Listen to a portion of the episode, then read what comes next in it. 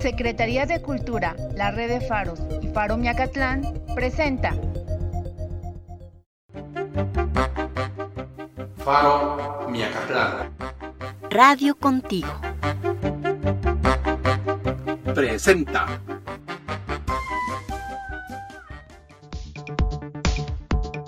Muy buenas tardes, les doy la mejor de las bienvenidas a este episodio de Radio Contigo al Aire. Mi nombre es Abraham Escutia y hoy estaré con ustedes durante esta transmisión. ¿Saben ustedes dónde podemos obtener información confiable sobre el COVID-19? Bienvenidos, comenzamos. Imaginación. Un espacio para imaginar y accionar. Por lo general, la oferta teatral en Faro Miacatlán ha sido dirigida a niños o a públicos familiares.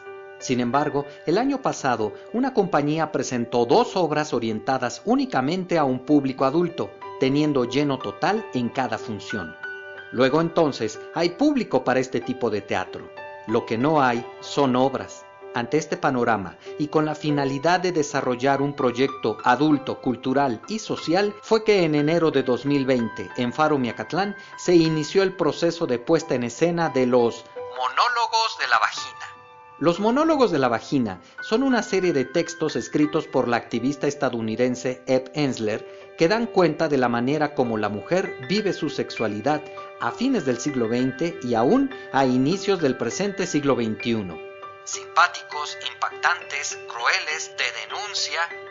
Toda una serie de historias que requerían de voces femeninas para hacerse presentes en Milpa Alta. Y como para que la cuña apriete ha de ser del mismo palo, se convocó a participar en la lectura dramatizada de esta obra a mujeres integrantes de la comunidad de Faro Miacatlán, alumnas de talleres y sus familiares, administrativas, de servicios y talleristas. Los únicos requisitos fueron el tener una lectura en voz alta fluida e intencionada y ser mayores de edad. La meta era estrenar una primera parte de los monólogos el 13 de marzo, en conmemoración al Día Internacional de la Mujer, para después realizar una serie de presentaciones en otros foros culturales y en escuelas de educación media superior y superior de la alcaldía. Conformado el elenco, el montaje tenía dos problemas. Primero, el espacio para ensayar. Solo en algunas ocasiones se podía trabajar en Faro Miacatlán. De ahí en fuera hubo que hacerlo en algún otro lugar. Y el segundo problema, el elenco no coincidía en los mismos horarios, por lo que la obra debió ser ensayada por partes y la última semana hacer un ensamble final.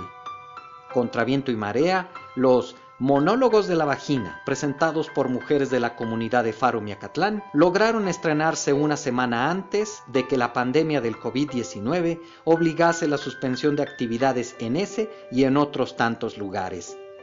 Para cuando Faro Miacatlán vuelva a las actividades, sea en este año o en el siguiente, se volverá a abrir la invitación, no solo para ver la obra, sino para que más mujeres de Milpa Alta se sumen a este elenco, porque recordemos, todavía faltan partes por escenificar. Todavía hay historias de mujeres a las que hay que darles voz y presencia.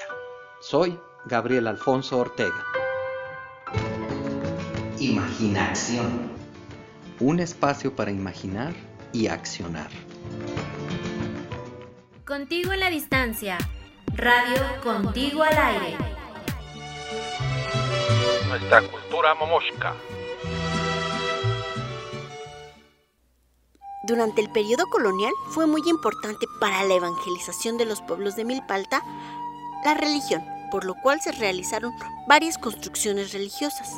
Entre ellas están el convento de la Asunción de María, el convento de San Antonio de Comitl, la parroquia de San Pedro Apóstol, en Actopan, la capilla de Santa Marta, la capilla de San Mateo, la capilla de la Concepción y la capilla de San Agustín el Alto. Asimismo, en el año 1759, los indígenas de la Milpa solicitaron a la corona española el reconocimiento de sus tierras. Nuestra cultura momoshka. Faro Miacatlán, fábrica de innovación y creatividad. Vamos, vamos derecho. Hola, soy Fabi Juárez. ¿Qué relación tiene la Revolución Francesa con los derechos humanos de las mujeres? La Revolución Francesa fue un proceso de cambio social y político. Los productos de esta revolución fueron la Declaración de los Derechos del Hombre y del Ciudadano en 1789, un documento precursor que estableció los derechos fundamentales de los ciudadanos franceses y de todos los hombres sin excepción, y la Declaración de los Derechos de la Mujer y la Ciudadana, proclamado por Olimpia de Gouges en 1791, gracias al cual las mujeres entraron a la historia de los derechos humanos. Entonces, a ella le debemos que por primera vez se consideren las peticiones femeninas a favor. Olympia de Gouges fue una escritora, dramaturga y militante francesa. Destacó por su pensamiento ilustrado y defensora de la igualdad entre la mujer y el hombre, en todos los aspectos de la vida pública y privada. Afirmaba, la mujer nace libre y debe permanecer igual al hombre en derechos. Olimpia expresó su enérgica crítica a la etapa llamada régimen del terror de la Revolución Francesa, encabezado por Robespierre y Marat, quienes fueron eliminados de la escena política posteriormente. Ella, por apoyar un Estado sin monarquía, fue decapitada en 1793. Por su enorme legado y contribución a la igualdad jurídica, legal y reconocimiento del derecho femenino, ha pasado a la historia. Y le damos un merecido homenaje en esta sección.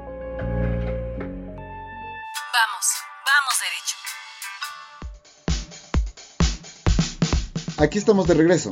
He escuchado en la calle y en el transporte público algunos mitos y cosas extraordinarias sobre el COVID-19, pero mejor no hacer caso de estos comentarios sin fundamentos. Lo más sano es mantenernos informados de fuentes confiables. Por lo mientras, cuídense mucho. Si no tienen que salir de casa, evítenlo. Pero si no se puede, por favor, usen cubrebocas y traigan siempre gel antibacterial. Esto evitará que sigamos con el contagio y además de que te cuidas a ti y a tu familia.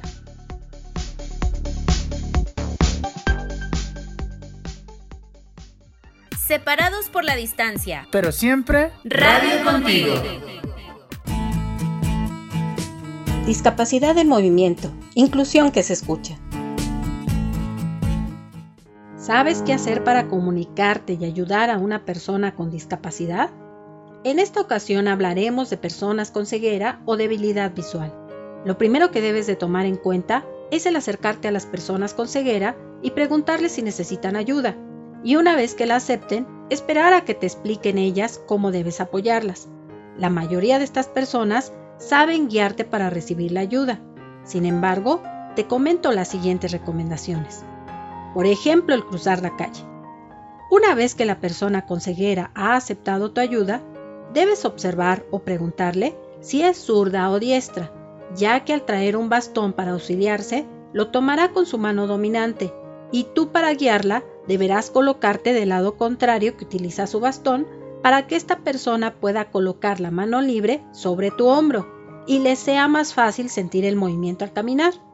Con esto le brindarás seguridad y le permitirás el que esté pendiente de los sonidos y los olores para ubicarse, orientarse y seguir su camino. La forma que tenemos de tomarlos del brazo y creer nosotros que así les damos más seguridad es todo lo contrario. Solo imagínate por unos instantes que te encuentras en una esquina, alguien llega sin preguntar y te toma del brazo para cruzar la calle. Te aseguro que lejos de sentirte protegido o protegida, sentirás un susto terrible y reaccionarías tal vez de manera agresiva. Sin embargo, la mayoría de las personas con ceguera saben que la gente hace lo que puede y reaccionan bien. Cuando quieras entablar una conversación con una persona ciega o con baja visión acompañada de alguien que sí ve, dirígete siempre a esa persona, no a su acompañante que ve. Las personas ciegas o con baja visión escuchan, comprenden muy bien y se dan cuenta que no te diriges a ellas, Recuerda que lo único que presentan es una discapacidad en sus ojos. Si te encuentras con una persona con debilidad visual o ciega con su perro guía, sé que a la mayoría nos darán ganas de acariciar y apapachar a ese perrito, pero recuerda que ellos están trabajando y no debes distraerlos, porque aunque no lo creas, Si sus amos chocan o se golpean con algo, ellos se sienten muy culpables, al grado que se bloquean sobre la ruta a seguir y se quedan más pendientes del golpe que se ha dado su dueño o dueña. Debes recordar que son los ojos de esa persona y dependen de esos animalitos. En general, estas han sido algunas recomendaciones para ayudarte a entablar una comunicación con una persona ciega o con baja visión, como actualmente se nombran. Tómalas en cuenta. Soy Eugenio Ortega Taller Psicomotricidad para personas con y sin discapacidad. Y si tienes que salir, cuídate mucho. Discapacidad del movimiento. Inclusión que se escucha. Faro Miacatlán no es lo que ves, es lo, que hacemos juntos.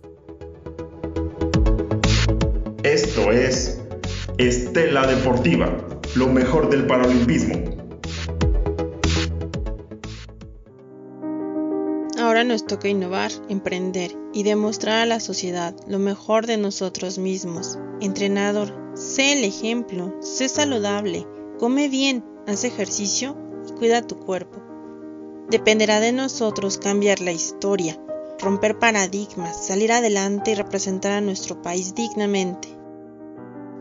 Era 2016 y así se expresaba uno de los tres mejores promedios de la generación 29 de la Escuela Nacional de Entrenadores, Ashanti Ramírez. Estimado redescucha de Estela Deportiva, hoy revisaremos la interesante trayectoria de esta calificadora de talla internacional. Ashanti es sin duda un ejemplo de cómo el deporte y la dedicación nos pueden llevar tan lejos como nos lo propongamos. Y es que, a sus escasos 27 años, se ha convertido en un referente en el entrenamiento paralímpico. La oriunda del sur de la capital es licenciada y maestra en entrenamiento deportivo por la Nacional de Entrenadores y de la mano del taekwondo vio abrir sus horizontes hasta nivel internacional. Como cualquier otro deportista, Ramírez Montes de Oca combinó equilibradamente la actividad física con la escuela, lo que le permitió recibir incentivos gubernamentales para concluir sus estudios. Curiosamente, en los últimos semestres de la carrera y luego de lesionarse las rodillas, Ashanti tuvo contacto con el deporte adaptado o paraolímpico, que al presentarse como un reto, cautivó su atención. A pesar de las limitaciones físicas que veían los futuros deportistas, la entrenadora siempre tuvo en mente una frase muy personal. Hay que buscar el cómo sí hacer las cosas y no el cómo no. Y es que clasificar y entrenar a un paralímpico es todo un proceso.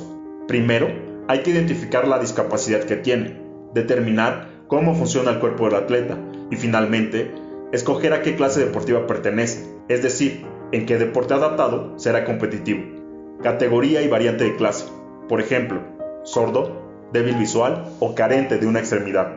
Entrenadora, conferencista, columnista e instagramer. Ashanti Ramírez es clasificadora técnica internacional de para taekwondo por la Federación Mundial y cree que pese a la falta de concientización para ser más inclusivos en la cultura física, el desconocimiento y la falta de profesionalización en el deporte adaptado, México puede ser potencia en taekwondo no convencional pues ya nos codeamos en competencias internacionales, como en 2019, cuando por primera vez nuestro país asistió a un para panamericano.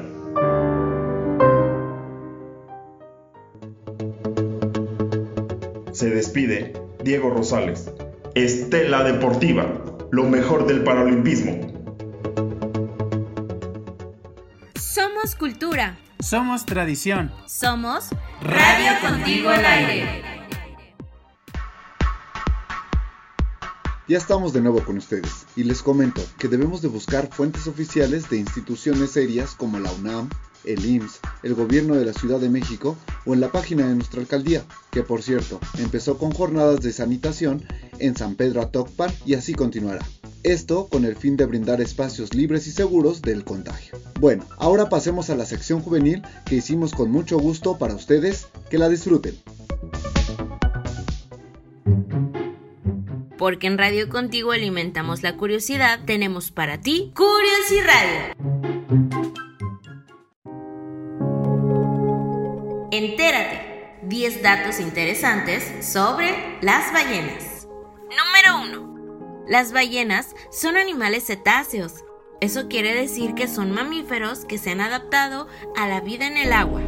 Número 2 son carnívoras, pero no te asustes, ya que en lugar de dientes cuentan con barbas para filtrar su alimento del agua y la mayoría se alimenta de plancton, que son un conjunto de microorganismos que flotan en el agua dulce o salada. Número 3. El animal más grande del mundo es la ballena azul. Llega a medir hasta 30 metros de largo. Número 4. Se comunican a través de ondas y frecuencias. Número 5. El viaje más largo hecho por un mamífero marino es el de la ballena gris, que recorre más de 15.000 kilómetros desde Alaska hasta Baja California para tener a sus crías. Orgullosamente mexicana. Número 6. Pueden aguantar la respiración hasta una hora y sus dos orificios nasales se encuentran en la cima de su cabeza. Pero aguas, ¿eh? Que no te toque del agua que expulsan porque está llena de mucosidades. Número 7. Para evitar hundirse, solo se queda dormida la mitad de su cerebro. Número 8. El tiempo de gestación de una ballena es de 12 meses, 3 meses más que los humanos. Número 9. Existe una ballena que fue protagonista de grandes aventuras. El libro se llama Moby Dick, escrito por Herman Melville. Número 10. Existen muchas organizaciones que protegen a las ballenas debido a su amplio uso en artículos de la vida diaria que van desde los cosméticos, ropa y alimentos. Yo soy Dianeri y esto fue Curiosi Radio. El espacio para hacer lo que quiera hacer. Radio contigo. Déjame que te cuente una historia. La leyenda del coyote. De miedo y pena las tres jóvenes. ¿Y qué podían hacer? Ya sé, dijo la más pequeña. Podemos mezclar el maíz que le damos con cocimiento de chicote, que es un poderoso veneno. Así se morirá y no nos molestará más. No, no me parece, dijo la otra. Si se llega a dar cuenta, ya nos podemos ir despidiendo de la vida. No se les olvide que Él todo lo adivina. Desesperadas por no encontrar solución alguna que las librara del castigo, continuaron su camino por la Sierra Madre. De pronto, escucharon una voz grave y profunda que parecía venir de lo más alto. Huyan camino de la montaña, huyan de aquí, les decía la voz. Las tres muchachas, sin pensarlo, le hicieron caso y se echaron a correr para alejarse lo más pronto posible de la choza de Soque, el hechicero. Durante varios días vagaron por la sierra, dichosas de su libertad. Su alimento consistía en zarzamoras y bayas, además de jugosas tunas, dulces como la miel. Tanta era su felicidad que corrían alegremente tomadas de la mano y coronadas de flores. Las águilas, los tordos, los cuervos y los tigrillos las miraban pasar pero tanta felicidad pronto se acabaría. Cuando se estaban bañando en un ojo de agua, un gigantesco pájaro carpintero se posó en una rama cercana y gritó. ¡Que el malvado hechicero viene por ustedes! ¡Huyan de aquí! Les ha venido siguiendo el rastro y ya está cerca, Rack. Déjame que te cuente una historia. Hemos llegado al final de nuestro programa. Fue un gusto estar con ustedes. Nos escuchamos en el siguiente episodio. Yo soy Abraham Escutia y recuerden que mantenernos bien informados nos mantiene sanos. Hasta la próxima emisión.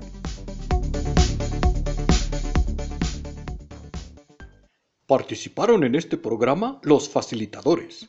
Flor Chavira, de Niños Reporteros. Regina Rodríguez, de Radio Aventureros. Eugenio Ortega, de Psicomotricidad para Discapacidad.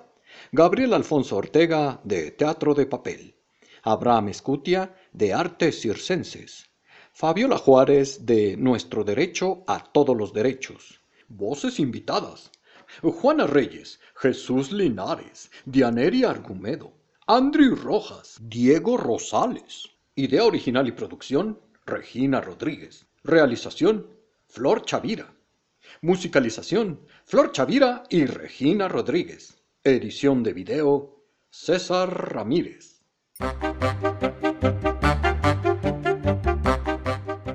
Faro Miacatlán. Radio contigo. Gracias por acompañarnos.